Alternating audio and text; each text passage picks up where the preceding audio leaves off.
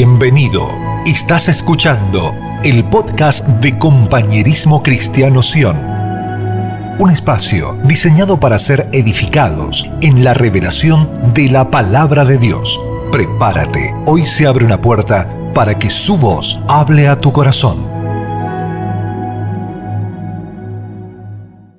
Así que donde estás, cierra tus ojos un momento conmigo y vamos a pedirle al Espíritu Santo que sea Él hoy, como todos los domingos, el Maestro, el que te enseñe y el que te revele a Cristo. Padre, en esta hora, Señor, queremos disponer nuestros corazones para que seas tú, Señor, hablando a nuestras vidas.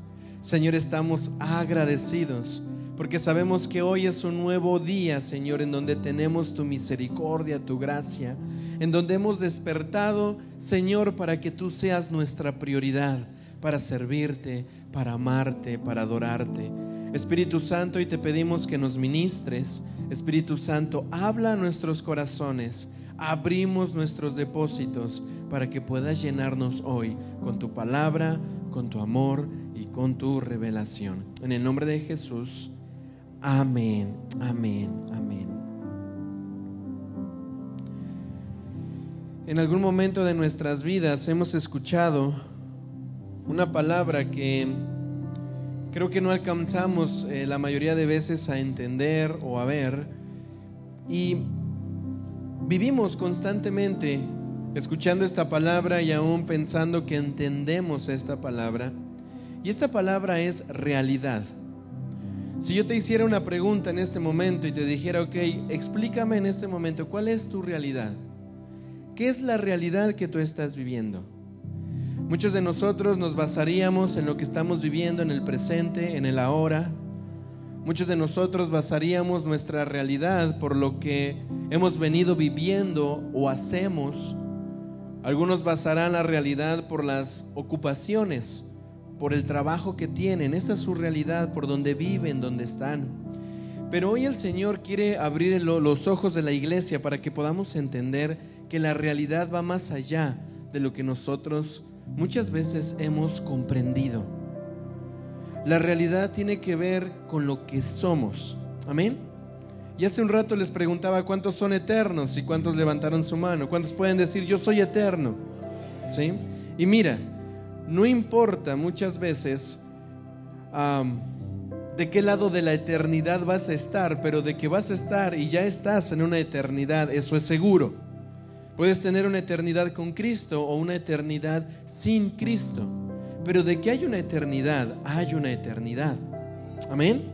Entonces, la primera pregunta que surge y lo que viene, venía a mi corazón era tratar de identificar cuál es la real realidad. Y parece que es lo mismo, pero muchos vivimos realidades diferentes realidades en donde en algún momento de nuestras vidas las asumimos como normales. Pero cuando venimos a Cristo, nuestra realidad cambia. Cuando venimos a conocer el amor de Dios, me doy cuenta de la realidad que estaba viviendo para vivir una realidad superior, una realidad verdadera. Amén. Hay, hay muchas definiciones con respecto a la realidad y la primera que encontré y que me llamó mucho la atención. Dice que la realidad es aquello que acontece de manera verdadera o cierta, en oposición a lo que permanece o a lo que pertenece, perdón, al terreno de la fantasía, la imaginación o la ilusión. ¿Ok? Voy a leerlo de nuevo. Dice que la realidad es aquello que acontece de manera verdadera o cierta. Es decir, la realidad es lo que es verdad, es lo que es cierto. Pero dice que va en oposición a lo que pertenece al terreno de la fantasía, la imaginación o la ilusión. Muchos de nosotros vivimos vidas, vivimos vidas, perdón, llenas de ilusiones, de fantasías ilusionamos con ciertas cosas cumplidas en nuestras vidas. Fantaseamos con qué pasaría si yo tuviera aquello o el otro. Nos ilusionamos muchas veces con tener algo, ¿verdad? Para poder basar ahí nuestra plenitud, el poder estar al 100% bien. Pero aquí está diciendo esta definición que la realidad es algo verdadero, no una ilusión, no una imaginación, no una suposición, no una fantasía. Y aquí viene algo bien importante, porque nosotros tenemos que empezar a abrir los ojos, abrir nuestro entendimiento y ver en qué realidad estás. Como iglesia, nuestra realidad es Cristo. Amén. Como hijos de Dios, mi realidad es su amor. Yo no estoy buscando el amor ilusorio de otra persona o fantasío con el amor de alguien terrenal, porque yo sé que mi real amor es Jesús. Mi real amor es Cristo. Por lo tanto, la fantasía y la ilusión que hay en este plano terrenal pasa a un segundo plano porque ya no es mi realidad. Mi realidad es el amor de Dios. Mi realidad es Él. Y así vamos a ir viendo cada aspecto de nuestra vida, cómo nosotros mismos empezamos a desconectarnos de la realidad del cielo y nos conectamos a realidades ilusorias, a fantasías. Mateo capítulo 6, verso 19 al 21 dice, no os hagáis tesoros en la tierra, donde la polilla y el orín corrompen, y donde los ladrones minan y hurtan. Dice el verso 20, sino haceos tesoros en dónde? En el cielo, donde ni la polilla ni el orín corrompen, y donde ladrones no minan ni hurtan, porque donde esté vuestro tesoro, allí también estará vuestro corazón. Dígaselo a su hermano al que está a un lado, donde esté tu tesoro, ahí estará tu corazón. Donde esté mi tesoro, ahí también estará mi corazón.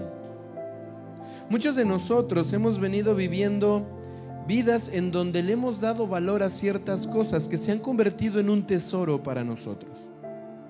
Puede ser tu trabajo, puede ser tu cuenta de banco, puede ser tus amigos, puede ser tu familia. ¿A qué le llamas tesoro en este momento? ¿Verdad? Yo le puedo decir a mis hijos, ah, tesoros, vengan para acá. Pueden ser mis tesoros. ¿Qué es el tesoro de tu vida? ¿A qué tú le das valor? ¿Por qué? Porque a lo que tú le des valor es lo que va a determinar cuál es tu realidad. Si mi realidad tiene que ver con la ilusión y eso va a ser algo atesorado para mí, ahí va a estar mi corazón. En la ilusión y en la fantasía de algo que probablemente no va a existir. Pero si, tu tesoro es algo palpable, si tu tesoro es algo que has experimentado, si tu tesoro es el amor de Cristo, ¿en dónde va a estar tu corazón? En Cristo. Pero fíjate cómo empieza este versículo diciendo, no os hagáis tesoros en la tierra. Primer punto, tus tesoros no deben de ser de esta tierra. Y aquí nos da una indicación bien, bien interesante porque dice, no hagáis tesoros en la tierra. ¿Quiénes son los que hacen los tesoros? Nosotros. Yo puedo ver este vaso y voy a decir, voy a hacer de esto mi tesoro. Y es algo que está en esta tierra. Y le doy valor, y le doy cuidado, y le doy enfoque, y le doy atención. Eso que es de esta tierra, yo lo asumí como un tesoro. Pero ¿qué va a pasar el día que se me pierda el vaso? ¿Qué va a pasar que se pierda algo que en esta tierra yo lo he posicionado como un tesoro? Mi corazón también se va a ver afectado. ¿Por qué? Porque de donde está tu tesoro, ahí también estará tu corazón. Si se me pierde algo que yo creé como un tesoro, que yo ilusioné como un tesoro terrenal, y se me pierde, se me daña, se me rompe, automáticamente, inherentemente, donde tú pones tu tesoro, también pones tu corazón. Y por lo tanto tu corazón empieza a sufrir, empieza a menguar, empieza a tener dificultades. Y no estoy hablando del tesoro del músculo, ¿ok? Que bombea la sangre. Estoy hablando de lo que es el centro de tu vida. lo que emana la vida. Proverbios dice, ¿verdad? Sobre toda cosa guardada, guarda tu corazón, porque de él mana la vida. Él es la fuente de vida, el corazón es el centro de tu vida, es lo que te hace estar vivo.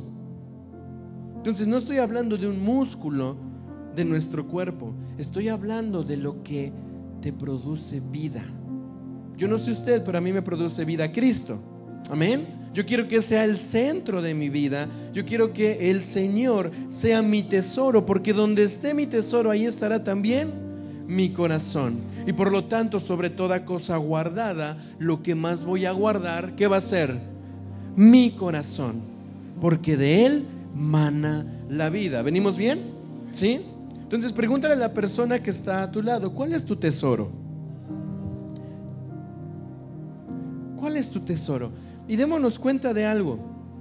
Jesús nos está diciendo, no hagan tesoros en esta tierra. Sabes que no pongas el valor de un tesoro a las cosas de este plano terrenal.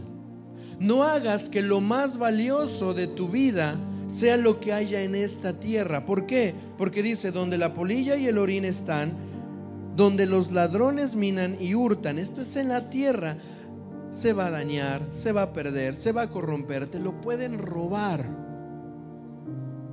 Pero dice, ¿verdad? En el 21, porque donde esté tu tesoro, ahí también estará tu corazón. Si tu tesoro está en el Señor, en lo eterno, ¿quién va a poder robarte eso? ¿Quién va a poder robarte la paz? ¿Quién va a poder robarte la esperanza? ¿Quién va a poder robarte, verdad, el amor, el gozo de sentirse salvo en el Señor? Hay nadie puede entrar. Hay nadie lo puede tocar. Pero solamente va a ser posible si ahí es que está tu tesoro. Amén. Vamos a ver otra otro, otro pasaje en Lucas 12. Jesús está hablando prácticamente de lo mismo. Donde esté tu tesoro, ahí también estará tu corazón.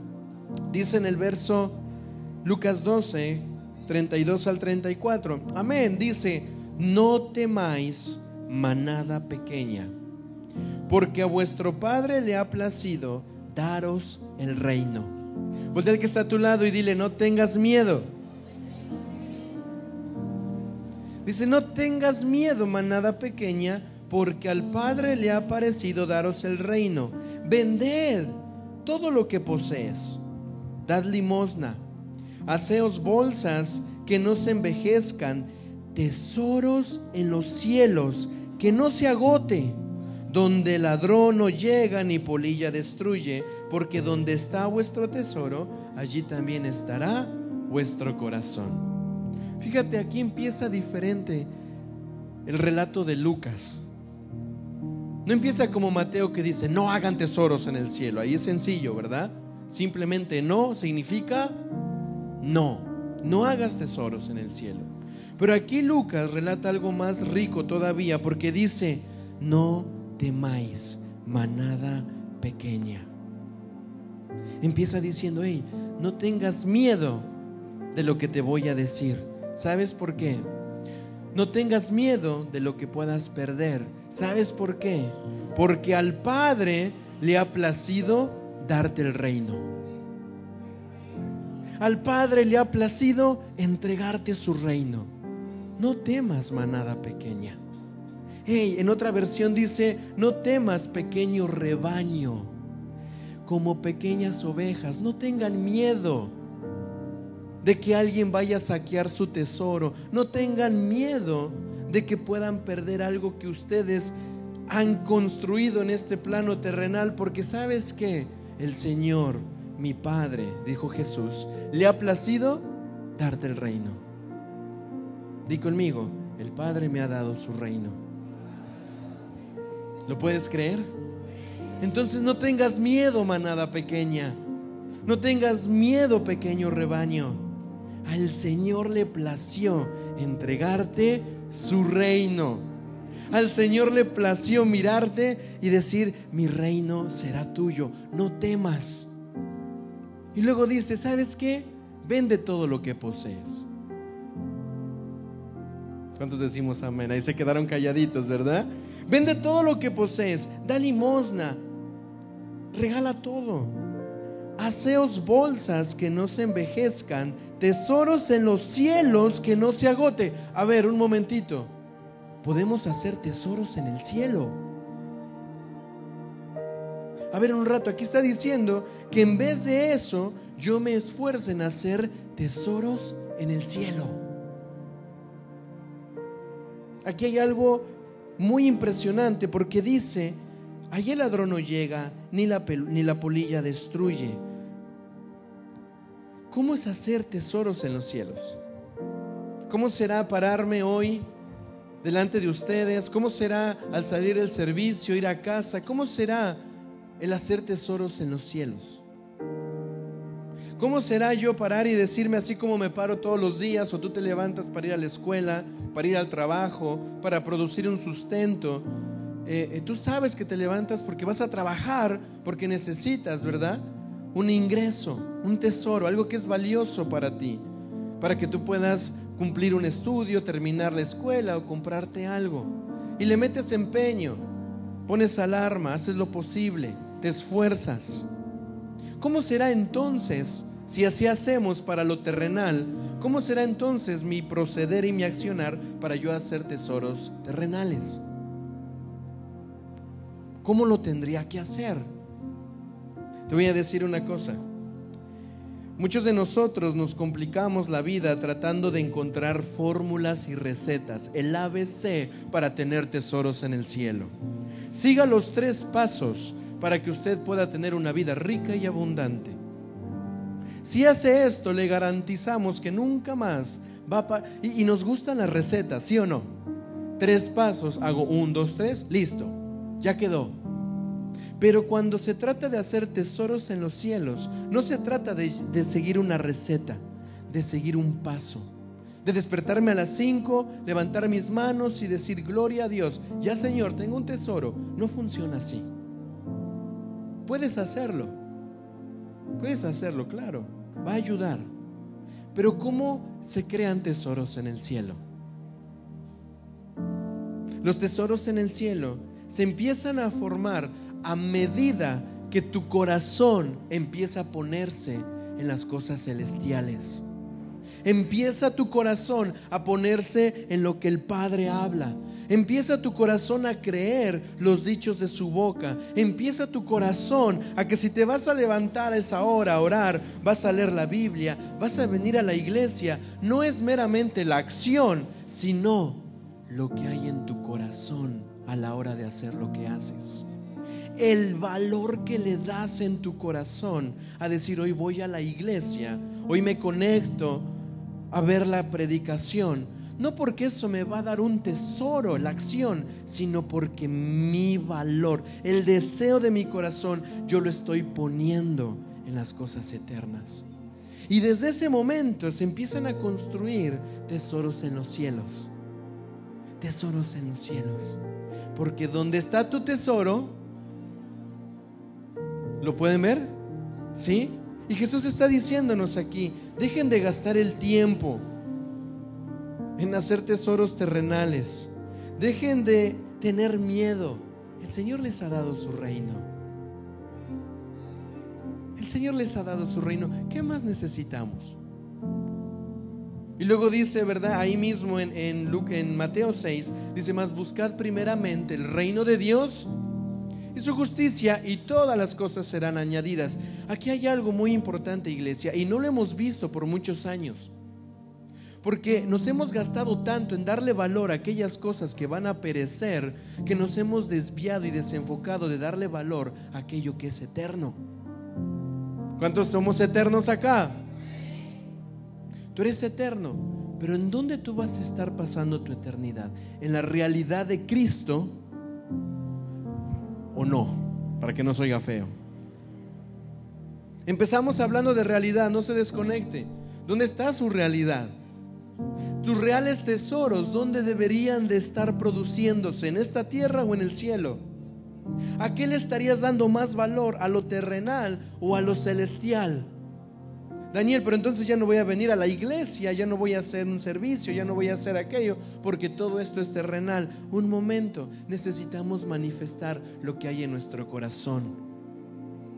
Pero no es la receta, no es la acción, es la intención, la obediencia, el valor que tu corazón le da a cada cosa que tú haces. Amén. ¿Están acá?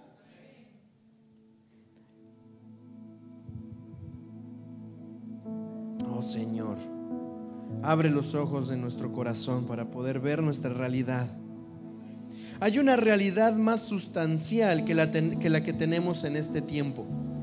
Hay una realidad más consistente que la que hemos estado viviendo hoy en día. Hoy más que nunca estamos siendo empujados a vivir vidas irreales e ilusorias. Hoy más que nunca el mundo está tratando de empujarte a que veas realidades que no existen a tener ilusiones de cosas que no son dignas de que tú le des valor. Pero terminamos dándoles valor a estas cosas y se convierten en nuestra realidad, en donde nuestro tesoro se deposita ahí y nuestro corazón sufre.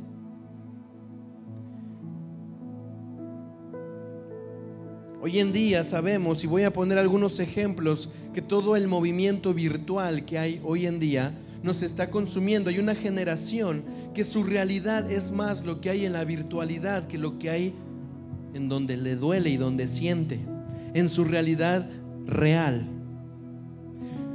¿Cuántos aquí usamos redes sociales? Levanten su mano. Yo levanto. Ahí estamos. Ahí está YouTube. Ahí, ahí está la transmisión en Facebook. Ahí está la transmisión en Instagram. Son una herramienta, pero óyeme algo. En el momento que lo virtual, lo tecnológico, te llegue a gobernar a ti, ya pasaste tú a ser un esclavo de eso, a vivir una realidad ilusoria en vez de tú tomar gobierno sobre estas cosas y tú dirigirlas de acuerdo a la intención correcta. Ahora, las redes, la virtualidad se está encargando de fragmentar el entendimiento de lo que es real y lo que no es, lo que es valioso y lo que no es. Date cuenta, Hoy muchas personas tienen miles, cientos de amigos en una red social, pero en su casa están solos.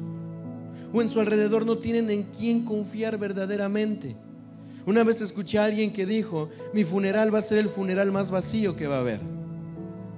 Dice, porque tengo tantos miles y miles y miles de seguidores en una página virtual, pero ni uno de ellos vive en el país en donde yo estoy. Así que el día que yo me muera, ¿de qué me va a servir tener tantos seguidores si en donde yo estoy no hay nadie real a mi lado? Entonces date cuenta, en este tiempo estamos siendo empujados a tener una realidad virtual, ilusional, fantasear, en donde si yo veo un corazón, que le dan a mi foto, un dedito arriba que le dan a mi imagen, un buen comentario ahí, en donde la gente se esfuerza a mostrar una realidad falsa, con tal de que aparente que todo está bien. Pero esa realidad no es su realidad, porque en el fondo de su corazón está sufriendo, está con conflictos, está con dificultades. Quiero que pongamos atención a una cosa. Esto es un ejemplo. El que tenga oídos para oír, que oiga lo que Dios le habla a sus hijos. Pero muchos de nosotros no nos estamos dando cuenta de cómo el mundo nos está empujando a vivir una realidad virtual, fantasiosa. Nos está tratando de desconectar de lo que tenemos que hacer en los cielos. ¿Está conmigo? Es impresionante que la gente le gusta más ¿verdad? Disfrutar de 3 a 7 segundos viendo un video, lo disfruta más, le invierte más tiempo, en vez de invertir en acumular tesoros en los cielos, que eso sí es eterno. ¿Está conmigo? Es impresionante la cantidad de fotos, de imágenes que hay sonriendo para una buena foto, para una buena imagen que queda ahí pegada, ¿verdad? En lo virtual, en donde todo mundo que entra y ve el perfil de, lo ve feliz, lo ve lleno de gozo. Y plasmamos en esos lugares una fantasía. Óigame, ¿todo el día usted está lleno de gozo, sí o no? Es decir, cuando pasa el motoconcho y se le cierra por la calle, cuando alguien le pisó el pie, está con gozo. Cuando se le quemaron las habichuelas, cuando perdió la cartera que tenía que pagar, usted, dice, ay, qué gozo, perdí la cartera. Aleluya, gloria a Dios. Así hace. ¿Ah? No, hay momentos en nuestra vida que van a ser pruebas así, nos van a sentir así, pero ¿qué pasa? La gente que está a mi alrededor me va a ver en mi realidad cuando algo no salió como yo quería y me empiezo a poner de color verde, tipo Hulk. Pero cuando todo el mundo entra a mi perfil, entonces ¿quién soy? Los dos. Pero aquí hay una realidad que se queda plasmada. Y muchas veces hay gente que le encanta ir a su perfil y estarse viendo.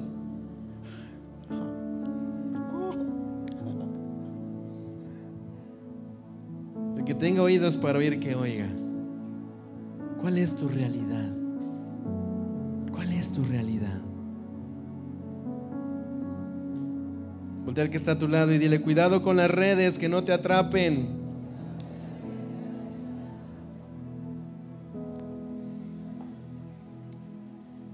Otro ejemplo más de lo que está buscando sacarnos de nuestra realidad celestial tiene que ver con la economía, tiene que ver con el dinero, el papel moneda. Su valor, el dinero, se sostiene por las reservas de oro, petróleo y metales que sostienen la economía de las naciones.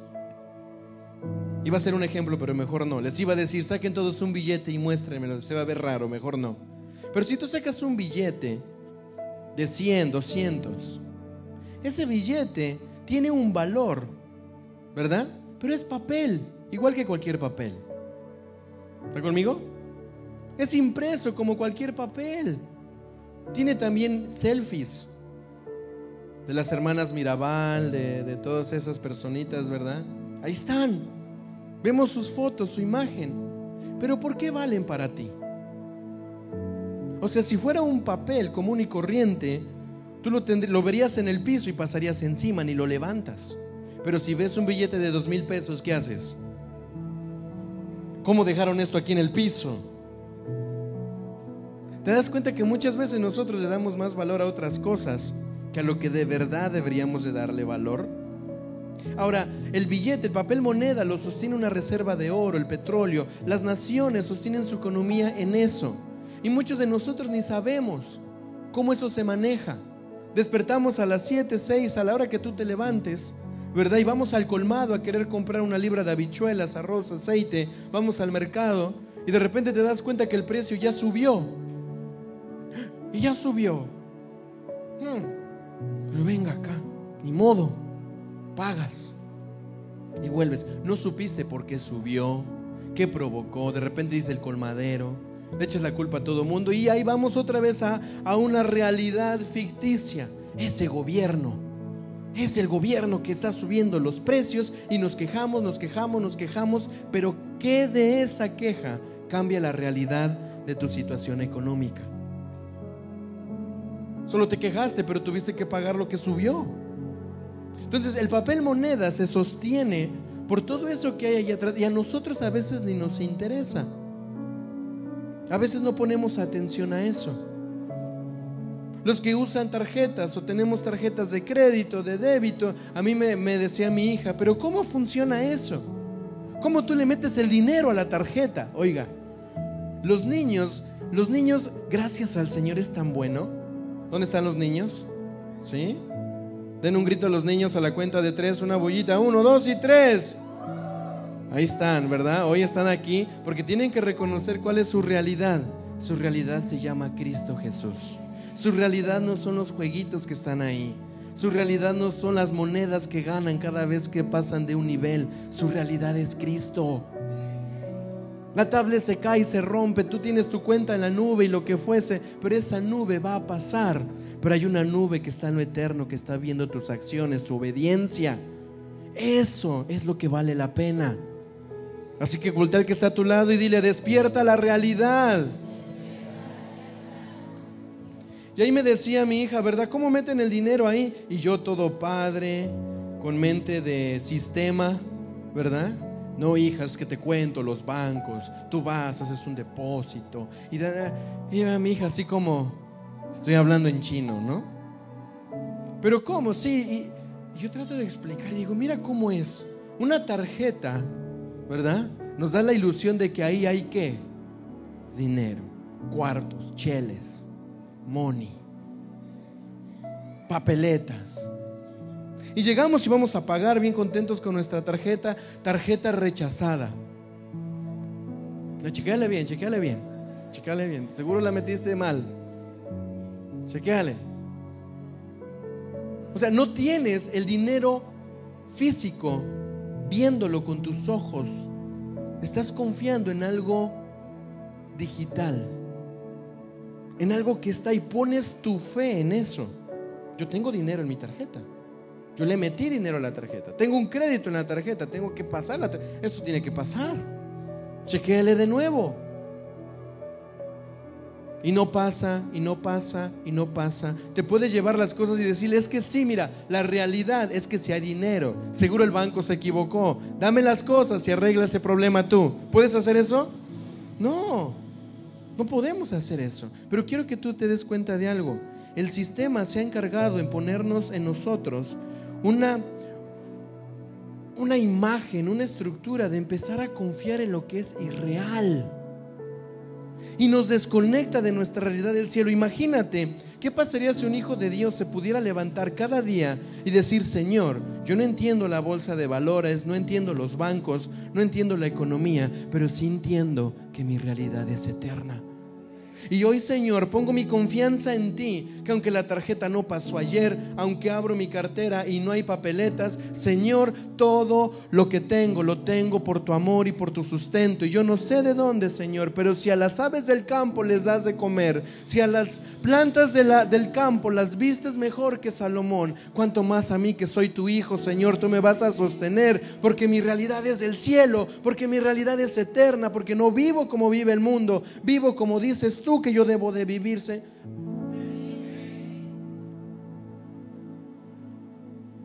Buenos días, ¿cómo estás? Ya tú sabes, lo mismo de siempre. Voltea al que está a tu lado y dile, cambia tu realidad. El que tiene el poder de cambiar su realidad es usted. Usted puede cambiar la realidad. Hoy Dios nos está llamando a ver lo que en verdad es real. Esta palabra el Señor me la dio y y yo estuve muy inquieto porque el Señor me dejó ver, me dejó ver en un sueño. Yo no soy mucho de sueños, no soy mucho de que el Señor me habló a través de un sueño y lo interpreto tal cual. No soy mucho de eso, pero esta vez yo sentí un peso tan grande porque empecé a ver, entraba yo en un cuarto y ese cuarto estaba lleno de montón de billetes. Y lo primero que dije fue, amén, gloria a Dios, arrebato los billetes. Pero después esos billetes empezaron a parar a poner uno así de lado de otro y se pusieron como una, como una pared de billetes y de repente se abrió una puerta. Y yo cruzo por la puerta y el cuarto estaba completamente vacío. Y dije, déjame regreso, al otro estaba mejor. Pero en ese lugar donde estaba vacío, después yo volteaba y estaba un lugar oscuro, no había nada, se sentía ese eco de que no, no hay nada. Y de repente de abajo empezaba a ver cómo brotaba un poco de, de un líquido dorado. Y se llenaba la habitación y después se vaciaba, se vaciaba, llenaba y se vaciaba. Y, ahí el Señor me dejaba ver, mira, el dinero en realidad, el valor, el papel moneda no sirve de mucho si el oro no lo sostiene. Si no hay reservas de oro, ¿verdad? Eso no lo va a sostener si no hay petróleo. Hoy en día nos están queriendo meter la idea de dinero y moneda digital. ¿Qué es eso? ¿Quién sabe? Y el Señor me dejaba ver una cosa. Si el oro no existiera, el papel moneda no tendría el valor que tiene hoy. ¿Pero dónde voy con todo esto? De que si Cristo no existiera, nosotros no tendríamos valor alguno. De que si el amor de Dios no estuviera sosteniendo nuestra vida, por más fuerte, por más inteligente que tú llegases a ser, no hay nada que sostenga el valor que tú tienes. Tu valor está en Cristo. Voltea a la persona que está a tu lado y dile, tú vales porque Cristo está vivo.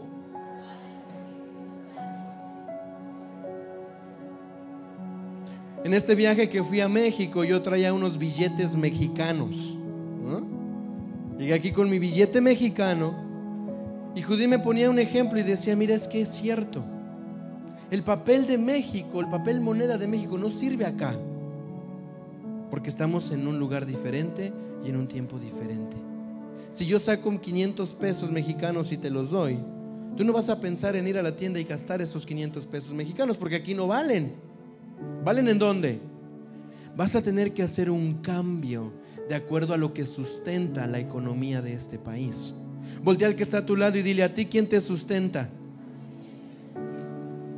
Cuando yo voy a otro lugar, cuando yo puedo ir a otro país, cuando yo puedo ver otra gente, yo puedo llegar con esa gente, ¿verdad? Y presentarme como un hijo de Dios, porque el sustento que me da mi Padre, el respaldo que me da mi Padre, el valor que me da mi Padre, la sangre de Cristo que te ha redimido a ti, también es válida a donde quiera que tú vayas. No tienes que estar peleando, gastando, viendo cómo le tengo que hacer para que este, esta persona me valore. La persona más importante en tu vida que te tiene que dar valor es Cristo Jesús. Quiero que veas la similitud que hay entre lo que estoy poniendo del papel moneda y lo que es tu vida. En ti hay una reserva que se llama Cristo, que le da valor a tu vida. ¿Están conmigo? Entonces la tecnología, el dinero, todo esto en el mundo vemos que nos pone ciertas ilusiones y nos quiere desconectar de esta realidad. Vamos a Geo, capítulo 2, 1, 9. Oh Señor, gracias. ¿A cuántos el Señor nos está hablando?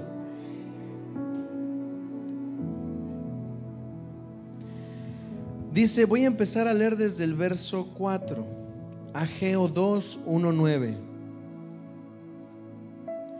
Pues ahora, Zorobabel, esfuérzate, dice Jehová, esfuérzate también, Josué, hijo de Jodasadac, sumo sacerdote, y cobra ánimo, pueblo, y cobrad ánimo, pueblo de toda la tierra, dice Jehová, y trabajad, porque yo estoy con vosotros, dice Jehová de los ejércitos. Primer punto, ¿verdad? Dice, esfuérzate, esfuérzate y trabaja. Según el pacto, verso 5, según el pacto que hice con vosotros cuando salisteis de Egipto, así mi espíritu estará en medio de vosotros, no temáis. ¿Quién va a estar en medio de nosotros? Su espíritu. Y dice, no temáis. ¿Se acuerdan de lo que Jesús le dijo a sus discípulos? No temáis manada pequeña, porque te he entregado mi reino. Esfuérzate, trabaja. Oye iglesia, esto es para ti. Esfuérzate, trabaja, pero no te olvides el pacto que Dios ha hecho contigo, porque iba a poner su espíritu en medio de ti. No tengas miedo, manada pequeña, que Él te ha dado el reino. Esfuérzate y trabaja, pero recuerda, el Señor ya te dio el reino. ¿Están conmigo?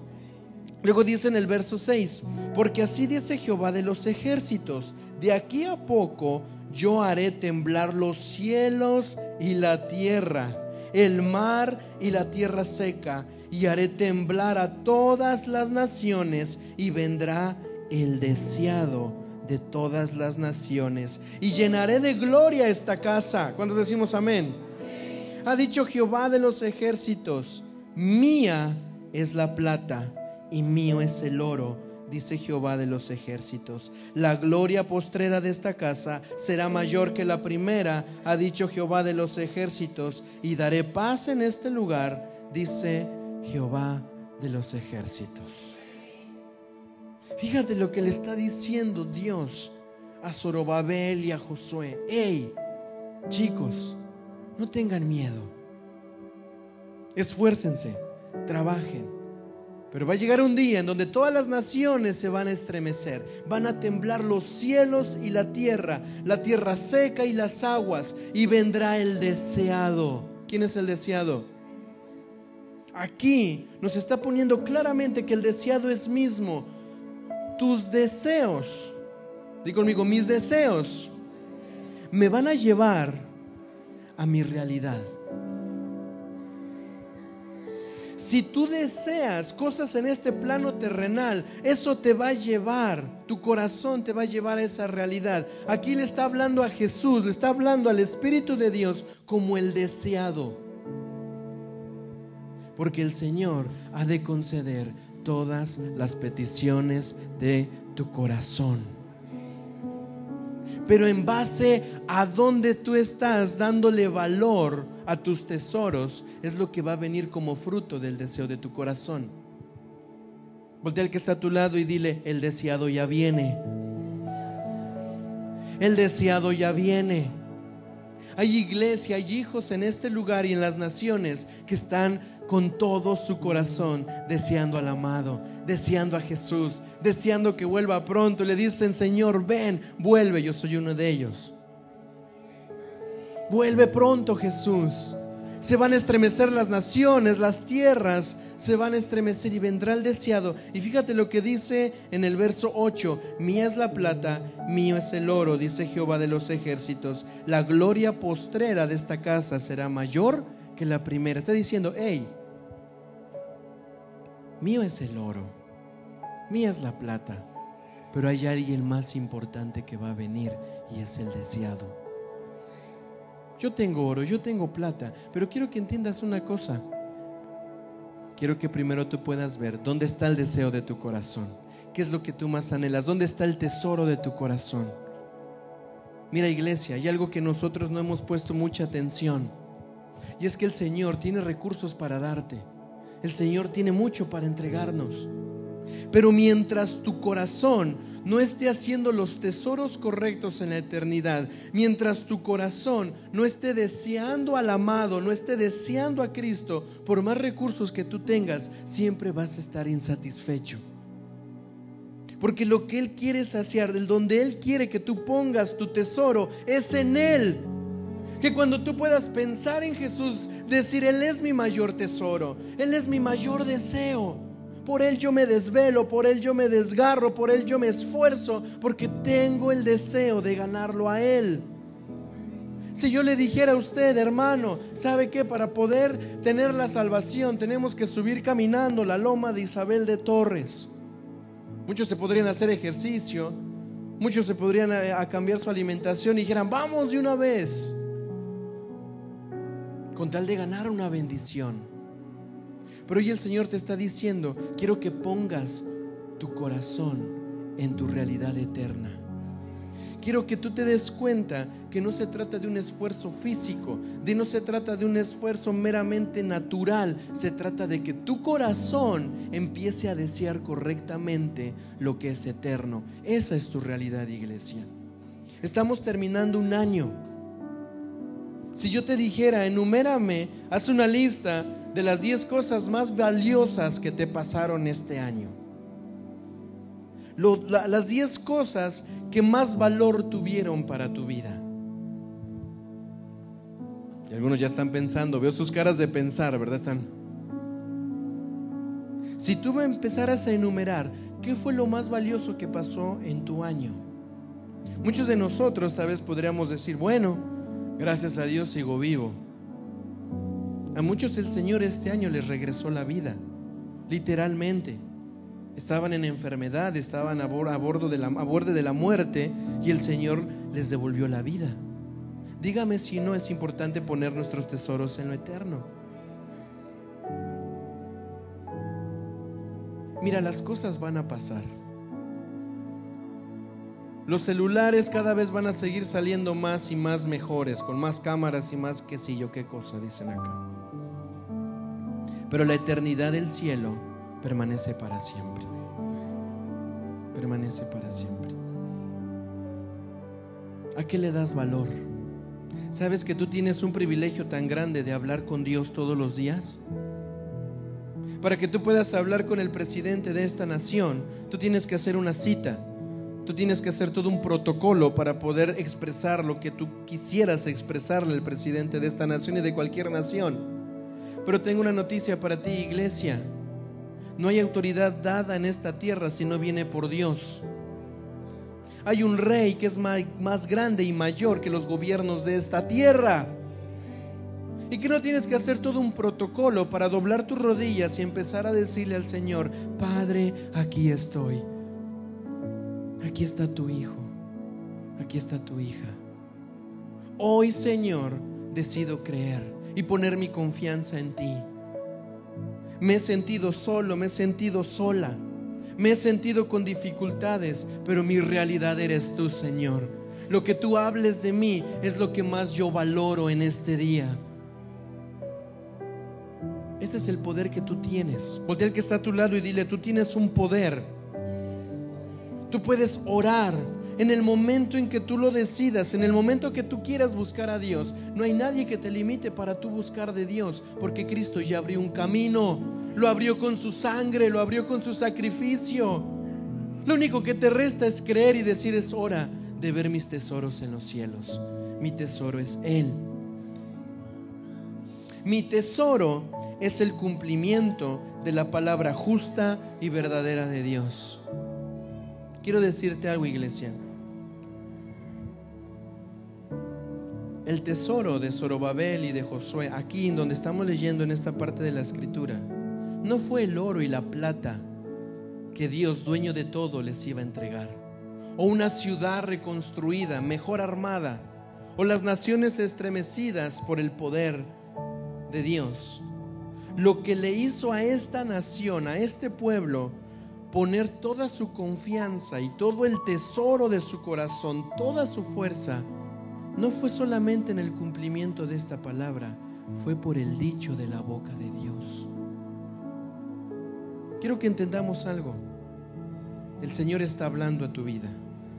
Dios no se ha quedado sin dar una sola palabra. Cada día él te dice, te amo, Él te quiere hablar a través de la escritura, Él pone palabras en tu espíritu.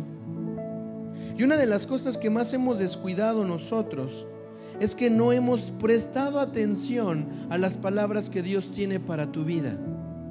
Porque no son valiosas para ti.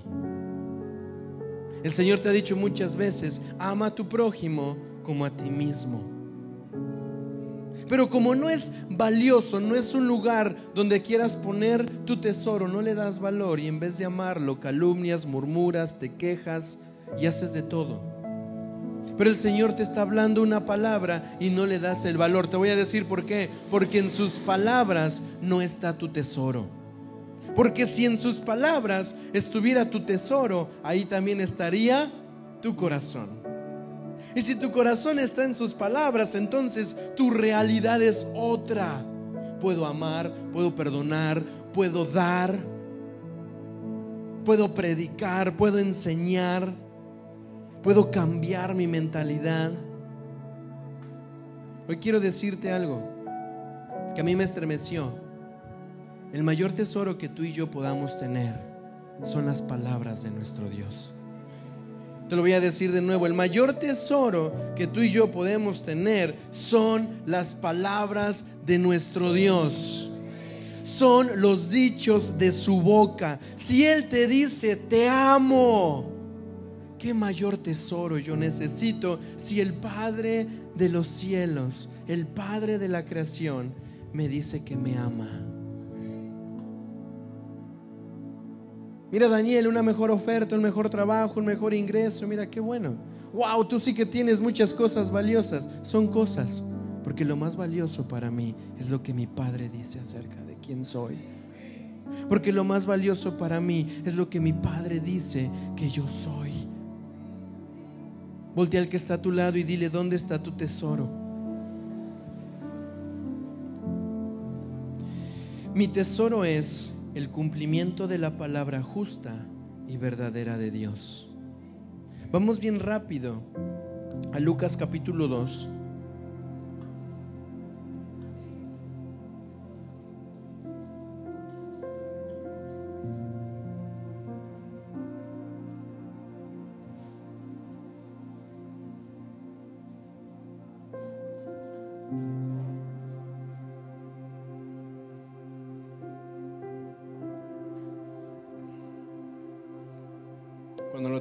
Amén. ¿El Señor le está hablando? Lucas capítulo 2. Vamos a, A ver el verso 8 en adelante. En la misma región había pastores que estaban en el campo cuidando sus rebaños durante las vigilias de la noche. Y un ángel del Señor se les presentó y la gloria del Señor los rodeó de resplandor y tuvieron gran temor. Imagínense la imagen, ¿ok? Pastores cuidando sus ovejas en la vigilia de la noche y se aparece un ángel. Y dice en el verso 10, mas el ángel les dijo, no temáis, porque aquí os traigo buenas nuevas de gran gozo que serán para todo el pueblo. Porque os ha nacido hoy en la ciudad de David un Salvador, que es Cristo el Señor. Y esto os servirá de señal. Hallaréis a un niño envuelto en pañales y acostado en un pesebre, y de repente apareció con el ángel una multitud de los ejércitos celestiales, alabando y diciendo a Dios, Gloria a Dios en las alturas y en la tierra paz entre los hombres, en quienes Él se complace. ¿En quién se complace Dios? Según este versículo. Y dice en el verso 15, y aconteció que cuando los ángeles se fueron al cielo, los pastores se decían unos a otros, vayamos pues hasta Belén y veamos esto que ha sucedido, que el Señor nos ha dado a saber. Fueron a toda prisa y hallaron a María y a José y al niño acostado en el pesebre. Y cuando lo vieron, dieron a saber lo que les había dicho acerca de este niño. Y todos los que lo oyeron se maravillaron de las cosas que les fueron dichas por los pastores. Verso 19. Pero María atesoraba todas estas cosas, reflexionando sobre ellas en su corazón.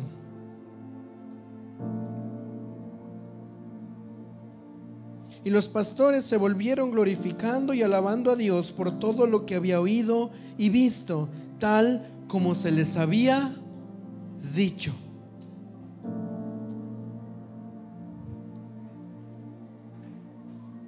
María creó un tesoro. María tenía un tesoro en su corazón. Voltea al que está a tu lado y dile, ¿cuál es tu tesoro? Fíjate lo que dice. María atesoraba todas estas cosas, reflexionando sobre ellas en su corazón. ¿Qué atesoró?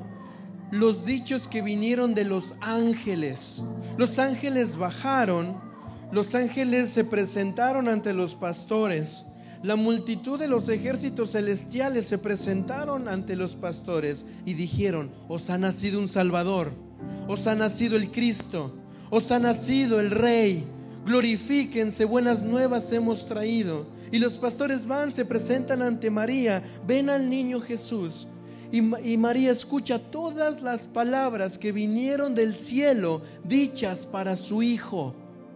Y María hizo una sola cosa, agarró estas palabras de los cielos y las atesoró en su corazón y reflexionó sobre ellas. ¿Está aquí?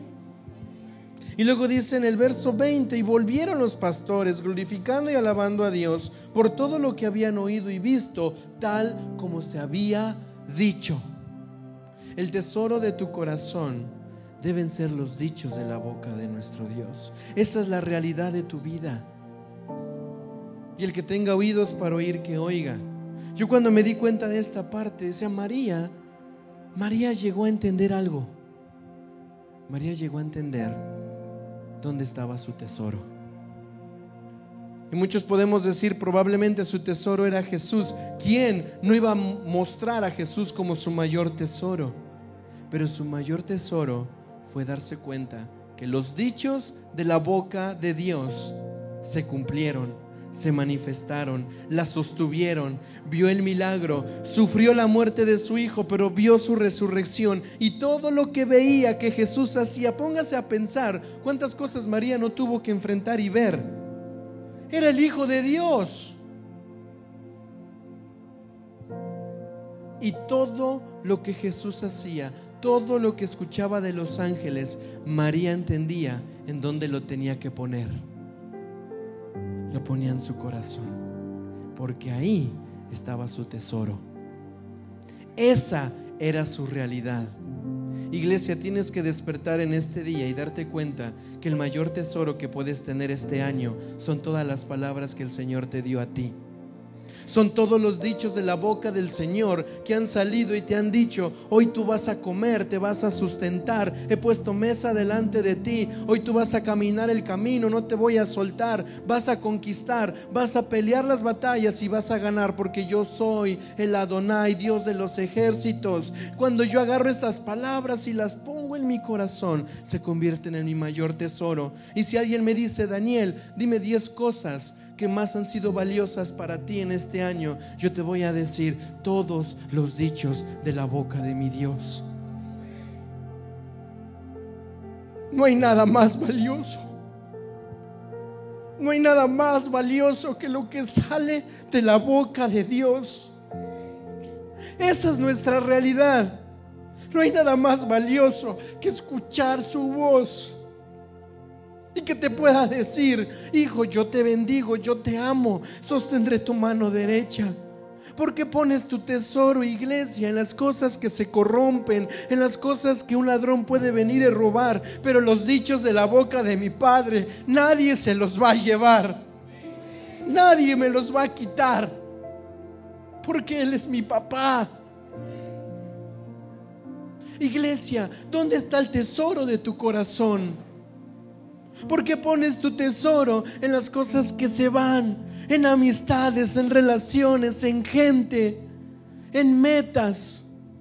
Es hora de que se levante una iglesia que encuentre el tesoro en los dichos de la boca de Dios.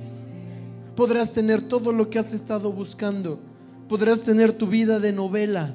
Pero mientras no aprendas a valorar los dichos de la boca de Dios, no habrá tesoro en los cielos. Es hora de que empecemos a ver lo que Dios nos está hablando. Y ahí mismo, más versos más adelante, en el verso 41 del capítulo 2, vemos otro acontecimiento en donde los padres de Jesús, dice, sus padres acostumbraban a ir, empezando en el 41, a Jerusalén todos los días a la fiesta de la Pascua y cuando se cumplió 12 años Jesús, subieron allá conforme a la costumbre de la fiesta. Y al regresar ellos, después de haber pasado todos los días de la fiesta, el niño Jesús se quedó en Jerusalén, sin que lo supieran sus padres. Y suponiendo que iba en la caravana, anduvieron camino de un día y comenzaron a buscarle entre todos los familiares y conocidos. Al no hallarle, volvieron a Jerusalén buscándole y aconteció que después de tres días lo hallaron en el templo, sentado en medio de los maestros, escuchándolos y haciéndoles preguntas. Y todos los que le oían, ¿qué estaban haciendo los que estaban con Jesús? Le oían, estaban asombrados de su entendimiento y de sus respuestas. Cuando sus padres lo vieron, José y María, se quedaron maravillados. Y su madre le dijo, Hijo, ¿por qué nos has tratado de esta manera? Mira, tu padre y yo te hemos estado buscando llenos de angustia. Entonces él les dijo, ¿por qué me buscabais? ¿Acaso no sabéis que me era necesario estar en la casa de mi padre? Pero ellos no entendieron las palabras que él les había dicho. Y descendieron con él, con él, descendió con ellos y vino a Jerusalén y continuó sujeto a ellos. Y su madre atesoraba todas estas cosas en su corazón.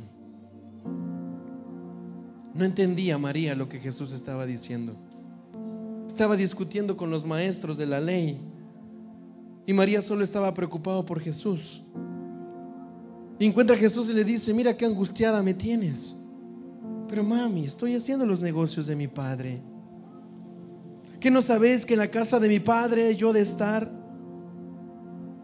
Y dice que no entendió.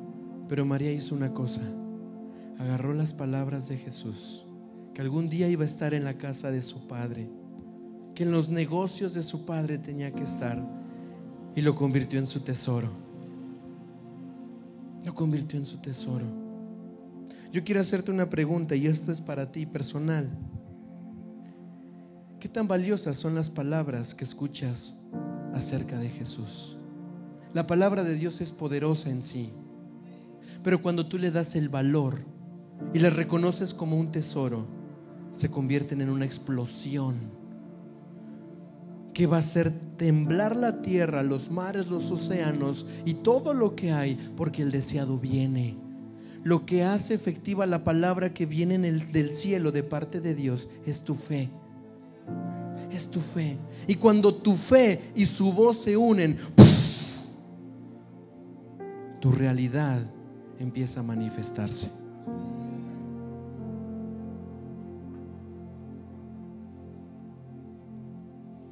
Mateo 4:4 dice, Jesús estaba contendiendo con el diablo.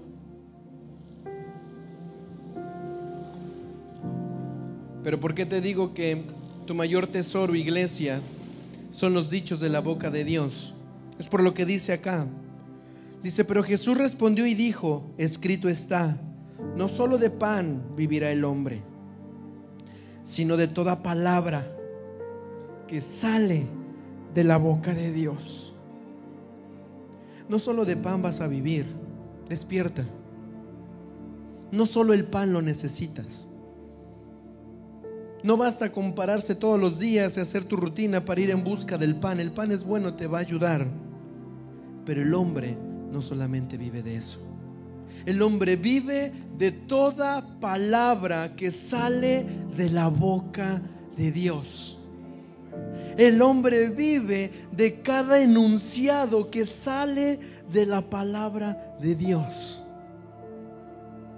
El sustento, el pan refleja sustento. Dice, no solamente es eso que te tiene que preocupar, te tiene que preocupar. ¿Qué te está diciendo hoy Dios? ¿Qué te está hablando hoy Dios? Imagínate que tuviéramos esta cultura en donde nos levantáramos cada día y al ver a la iglesia, los hermanos, te dijera, hermana, hermano, ¿qué Dios te está hablando hoy? ¿Con qué el Señor hoy te está sosteniendo? ¿Con qué el Señor hoy te está abriendo una puerta, hoy está causando una realidad eterna? que el Señor te habló hoy? No, no fui a la iglesia. No, no estoy hablando que si fuiste a la iglesia o no. Que Dios te habló a tu corazón. ¿Qué te dijo esta mañana? ¿Con qué te sustentas hoy? ¿Qué pasa cuando llegas a la casa de un familiar, de un amigo y te dice, ya comiste? ¿Quieres un plato de arroz? ¿Quieres un café? Le ofreces algo para comer. Imagínate que la iglesia despertara y dijera, ¿sabes qué? Yo tengo algo para dar. Tengo una palabra de Dios porque yo vivo y me sustento de los dichos de la palabra del Señor. Dice la palabra que la fe viene por el oír y el oír la palabra de Dios. ¿Dónde está tu realidad? Voltea al que está a tu lado y dile, ¿cuál es tu realidad?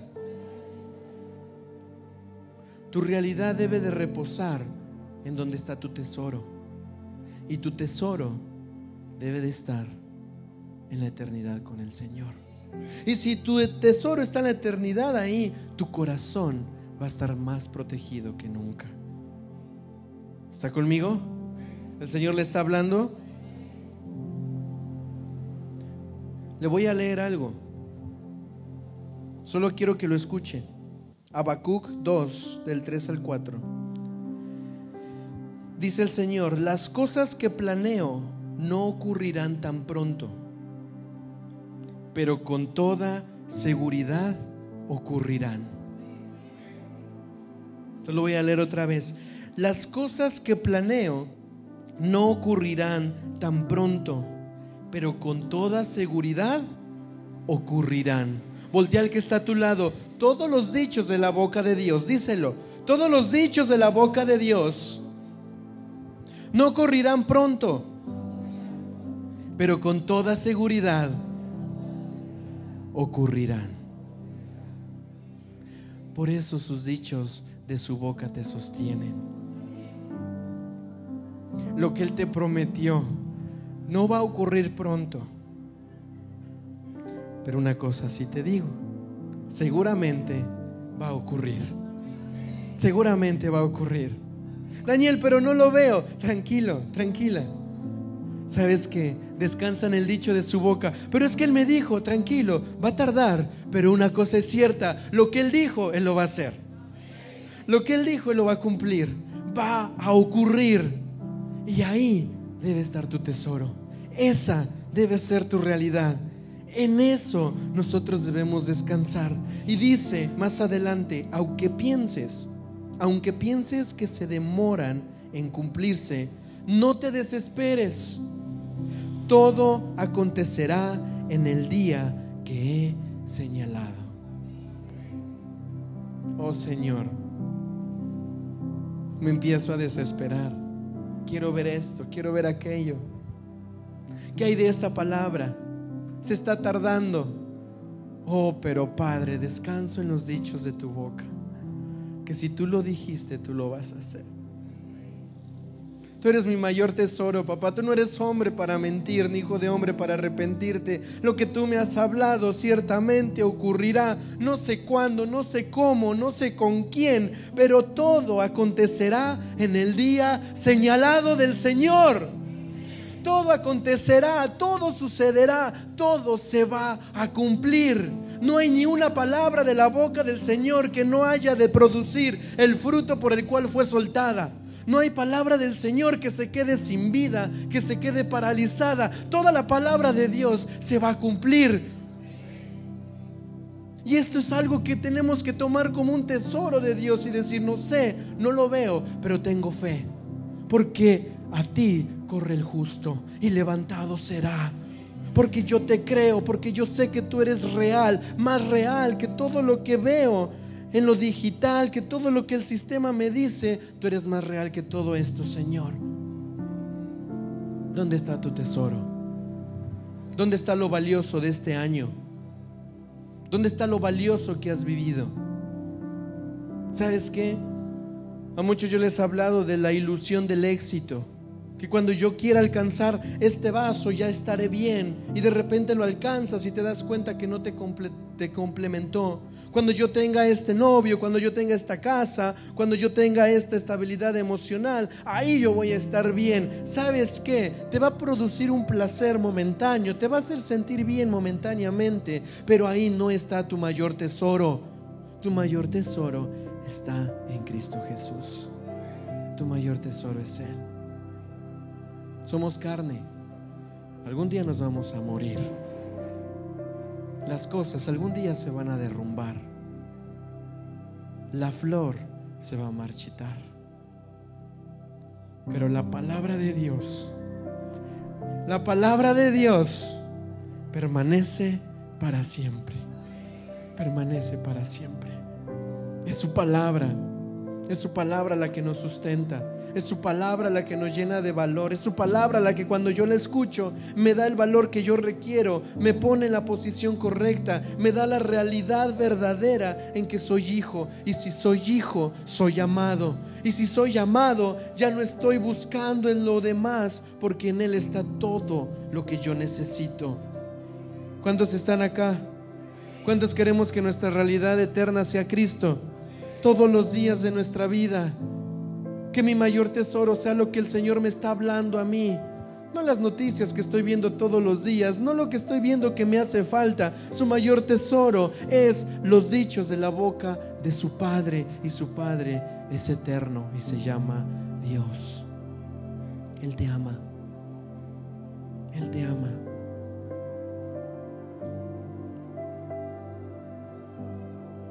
Quiero terminar quiero que se vaya poniendo de pie para que podamos orar.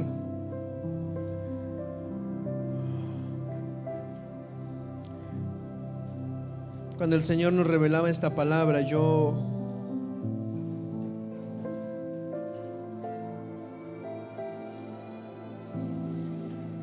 yo podía hacer una cosa y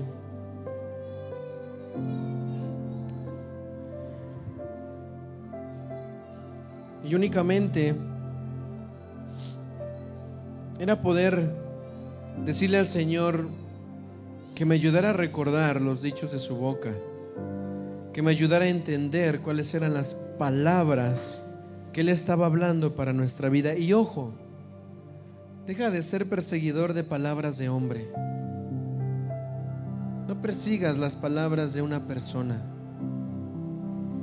No persigas las palabras que una persona con ministerio, con autoridad, te dé directamente. Escucha a Dios. Te voy a decir por qué. Porque muchas veces ves más al hombre que la esencia misma de su palabra. Ves más al poder que tiene tal persona, pero no te das cuenta, inconscientemente ves más lo natural que lo que está influyendo esa persona para darte una palabra. ¿Sabes qué, iglesia? Hoy, di conmigo, hoy despierto. Es hora de que despiertes a tu realidad eterna. Muchos hemos estado adormilados y créeme, he podido ver algunos dormidos, he podido percibir algunos con su espíritu apagado que no están confiando al 100% en lo que el Señor está queriendo hacer, que todavía quieren descansar en las respuestas humanas, que todavía quieren reposar en lo que el Señor no ha dicho. Y hoy en esta mañana es bien importante que entiendas que los mayores dichos de la boca del Señor tienen una sustancia tienen una esencia. ¿Quieres saber cuál es? Si tienes tu Biblia, vamos a Hebreos capítulo 1, por favor.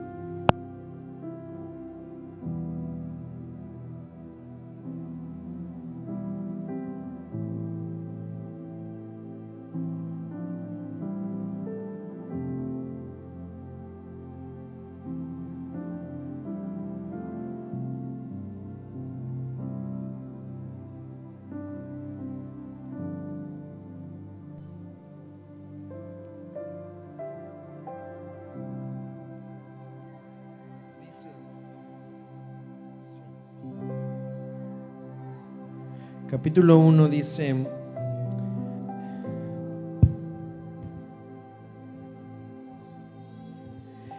verso 1, Dios, habiendo hablado hace mucho tiempo, oye como dice, Dios, habiendo hablado hace mucho tiempo, en muchas ocasiones y de muchas maneras, Dios te ha venido hablando desde hace mucho tiempo, iglesia.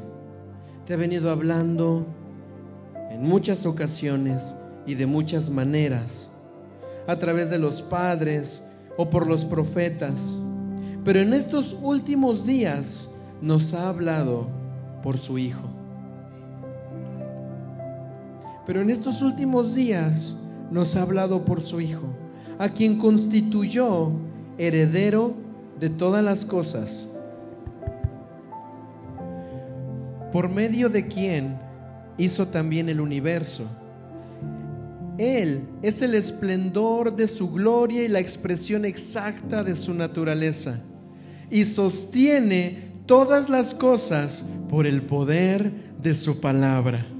Después de llevar a cabo la purificación de los pecadores, se sentó a la diestra de la majestad en las alturas, y siendo mucho mayor y mejor que los ángeles, por cuanto ha heredado un nombre más excelente que ellos. Voy a regresar al versículo 3, en donde dice que Él es el resplandor de la gloria y la expresión exacta de la naturaleza de Dios y sostiene todas las cosas por el poder de su palabra. Él sostiene todo por el poder de lo que Él habla todos los días. Pero dice que antes hemos sido enseñados, hemos recibido palabra por profetas, por sacerdotes, por hombres. Pero hoy Él te quiere hablar a través del Hijo. Hoy, hoy te quiere hablar a través de Cristo y hacerte ver que Él te va a sostener. Que su diestra no se ha cansado de sostener tu vida y que todavía tiene muchísimo más para ti de lo que te imaginas. Los juramentos y los dichos de la boca del Señor son eternos los juramentos y las palabras del Padre sobre nuestras vidas son eternas y son para siempre. Así que ahí donde estás, cierra tus ojos un momento. Cierra tus ojos y piensa en esta palabra que el Señor te ha entregado. Primero empieza a reconocer dónde has estado, cuál ha sido la eternidad en la cual tú has sembrado más. ¿En dónde tú te has invertido más? ¿Cuál ha sido la realidad que has perseguido? El Señor quiere darte la vida eterna, quiere que tu eternidad, tu realidad eterna sea Él. Nadie más, solo Él, solo Él. Hoy el Señor nos está recordando algo y cuando el Señor me daba esta palabra, yo le podía decir únicamente al Señor, ayúdame a no distraerme, ayúdame a que los dichos de mi boca puedan ser como los tuyos, Señor, que pueda cumplir lo que yo digo, que pueda cumplir lo que yo te te prometo. Muchas veces nosotros les hemos dicho al Señor, Señor, ahora sí te voy a creer. Señor, ahora sí yo voy a hacer las cosas bien. Señor, ahora sí yo voy a cambiar. Ahora sí yo voy a hacer lo que es necesario. Ahora sí yo voy a hacer todo esto, Señor. Pero hoy es bien importante que te alinees delante del Señor y le digas, Padre, perdóname. Si tú no has estado viviendo la realidad eterna de Cristo, pídele perdón al Señor y dile, Padre, perdóname. Perdóname Señor porque he puesto mi tesoro en lo terrenal, he puesto mi tesoro en una estabilidad emocional, he puesto mis tesoros Señor, Padre, en aquello que tú estás, Dios, eh, haciéndome removerme porque, Padre, he descuidado, he descuidado Señor lo que tú me has hablado, he descuidado lo que tú me has dicho, pero hoy pido que sean los dichos de tu boca sosteniendo mi vida. Y ahí donde estás, yo te quiero motivar, solamente si tú lo quieres hacer, a que empieces a mover tu corazón. Sí, a mover tu corazón de los lugares en donde no pertenece.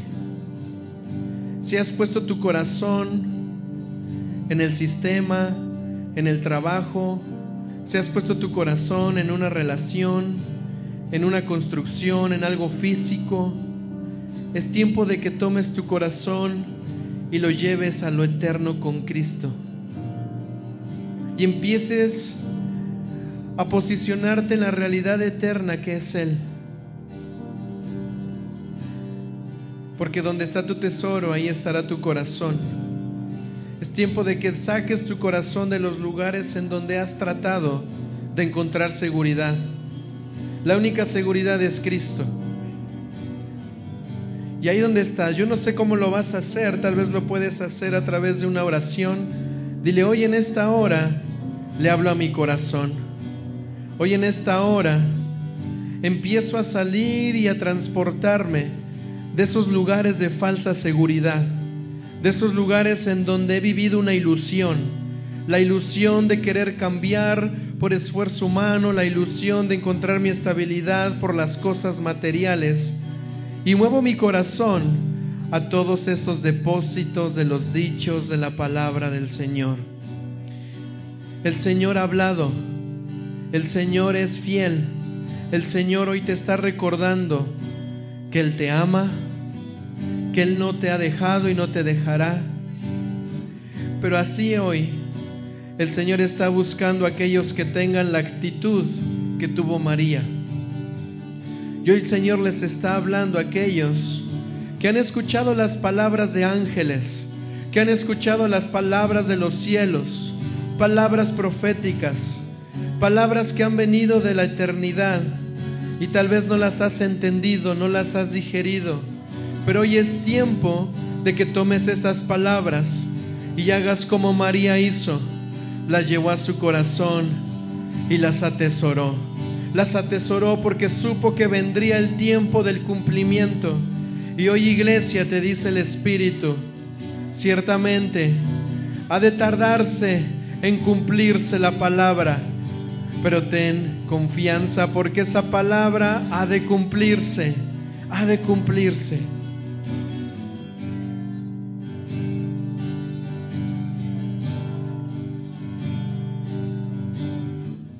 El Señor ha jurado y no cambiará.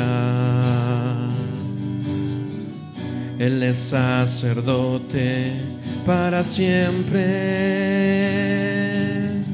por lo cual puede salvar eternamente. viviendo siempre para interceder por nosotros, por nosotros, por nosotros.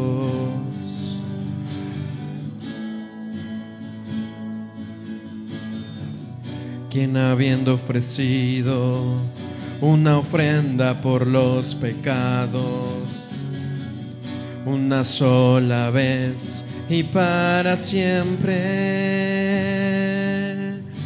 perfeccionando a los santificados, limpiando sus conciencias de obras muertas por su sangre que ha derramado en la cruz.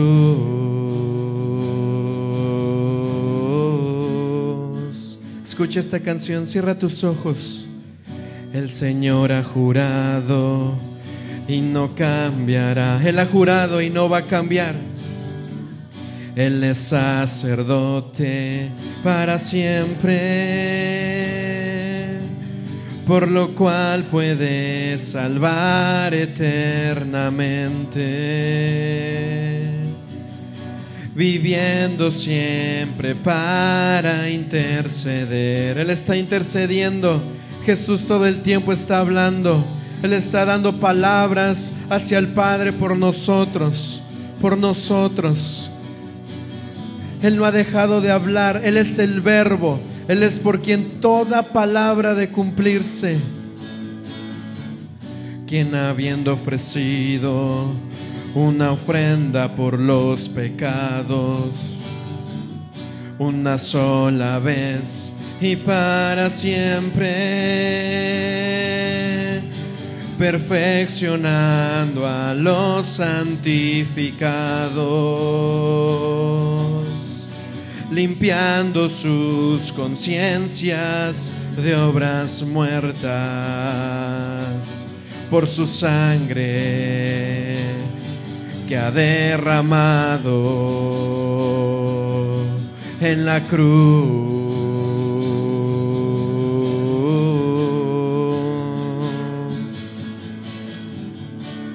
Porque tan sumo sacerdote nos convenía. Porque tan sumo sacerdote, porque tan sumo sacerdote nos convenía. Él es la palabra, es por quien se cumplen todas las cosas. Santo, inocente inmaculado, apartado del pecado. Dile santo, santo, inocente, inmaculado, apartado del pecado, hecho más sublime que los cielos, hecho más sublime que los cielos, hecho más sublime que los cielos, hecho más sublime que los cielos. El Señor ha jurado y dice su palabra que Él no va a cambiar. Él es sacerdote para siempre. ¿Y por qué razón estamos entonando esta canción? Porque por el juramento del Señor hemos recibido un cordero que ha pagado el precio. Él prometió que tendríamos un Salvador y un Mesías. Él prometió que tendríamos a alguien que redimiría nuestros pecados el verbo que se hizo carne, una palabra hecha carne, habitó entre nosotros como hombres, murió por nosotros como hombre, y el Señor lo levantó y lo hizo más sublime que los cielos, lo hizo más sublime que todo tesoro terrenal, lo hizo más sublime que todo tesoro en esta tierra, porque Él es santo e inocente.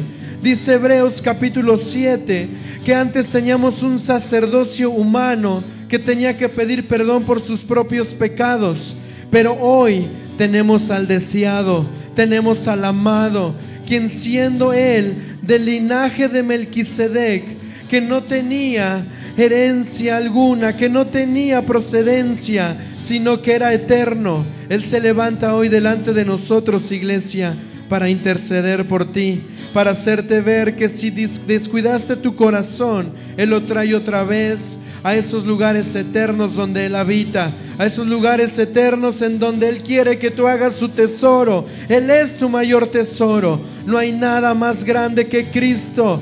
No hay nada más grande que su amor, no hay nada más grande que su perdón, no hay nada más grande que su nombre, no hay nada más grande que Él. Y hoy sea conmovido el corazón de los incrédulos, sea conmovido el corazón de los que han endurecido su cerviz. Hoy sea, Señor, su corazón quebrantado para que puedan ver que el único lugar seguro es Cristo Jesús.